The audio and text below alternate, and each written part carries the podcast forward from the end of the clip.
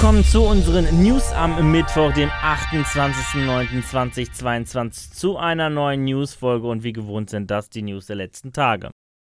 HBO hat den ersten Trailer zur bevorstehenden The Last of Us Adaption veröffentlicht und heizt die Community so nochmal richtig ein. Vor allem, da man mit dem Trailer nochmal einen genaueren Einblick in die kommende Serie erhält. Die HBO-Serie erzählt die Geschichte des ersten Spiels grundlegend neu. Ellie und Joel werden dabei von Bella Ramsey und Pedro Pascal gespielt, die bereits zusammen in Game of Thrones zu sehen waren und der Cast bewegt schon einiges an Diskussionsmaterial in der Community. Ob der Cast passt oder doch enttäuschend ist, sei dahingestellt. Was definitiv am Trailer enttäuschend ist, ist, dass uns kein genauer Release-Termin genannt wurde, wann die Serie auf HBO und auf Sky zu sehen sein wird. Bislang ist nur bekannt, dass es 2023 soweit sein soll.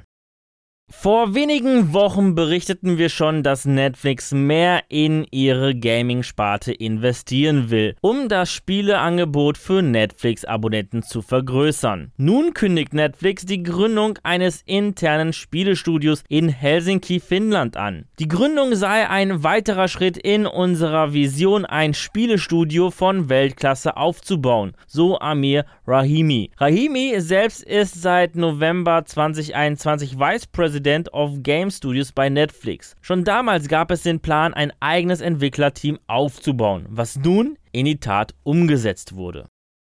Die 3 kehrt wieder zum physischen Format zurück. 2023 soll dieses Event als ein zweigeteiltes viertägiges Messe-Event zurückkehren. Vom 12. bis 15. Juni sollen die E3 Business Days stattfinden. Am 15. und 16. Juni soll zudem das Event mit den E3 Gamer Days erweitert werden. Im Vorfeld der Messe soll es noch ab den 11. Juni digitale Partnerveranstaltungen und Showcases geben.